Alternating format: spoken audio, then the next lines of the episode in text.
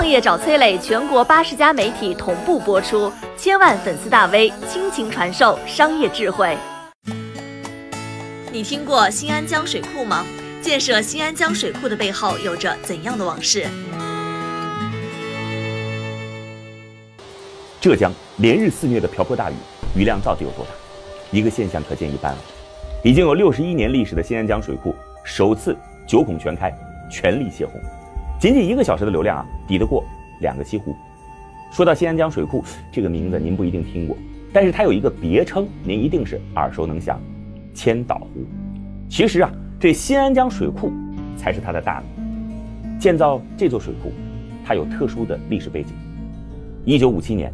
上海的全部电力只有三十万千瓦，浙江呢更是少得可怜，仅仅只有四点一万千瓦，电力异常匮乏的情况下，建造新安江水电站势在必行。一九五七年四月，水电站正式投入建设，但是在实际的操作过程当中，却出现了很多问题。首先啊，是这个水库的影响范围很大，淳安、绥安两个古县城，四十九个乡镇，一千三百七十七个村庄，二十五万人的家乡，最终要被淹没水底。另外，在当时特殊的国际环境背景下，建造这个水电站只有七个月的时间，时间极为紧迫啊！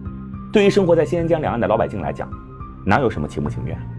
在县城的马路上布满了长长的行军队伍，携家带口的移民肩挑背扛，来去匆匆。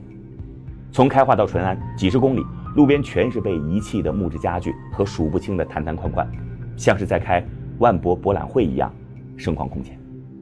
在新安江的江面上，白帆点点，全都是运输的货船。水电站建设的二十天之前，留守的人收到了最后的通牒，立即搬迁。随后，千年古镇沉入水底，二十九万移民从此与故乡彻底作别。每个人拿的安置费仅仅只有五百五十八块钱。他们大多被火车送到了江西、福建，最远的甚至被安置到了新疆石河子。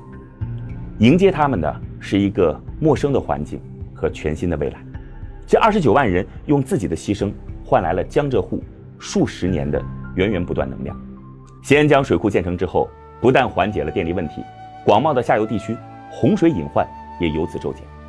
如今，当我们看着泄洪直播，感叹场面壮观之时；当我们开着玩笑说这是每秒五百万平农夫山泉之时，您是否还知道，这背后还有着一段不为人知的？心酸往事，波澜壮阔的宏大历史，往往吞没的都是微粒和尘埃。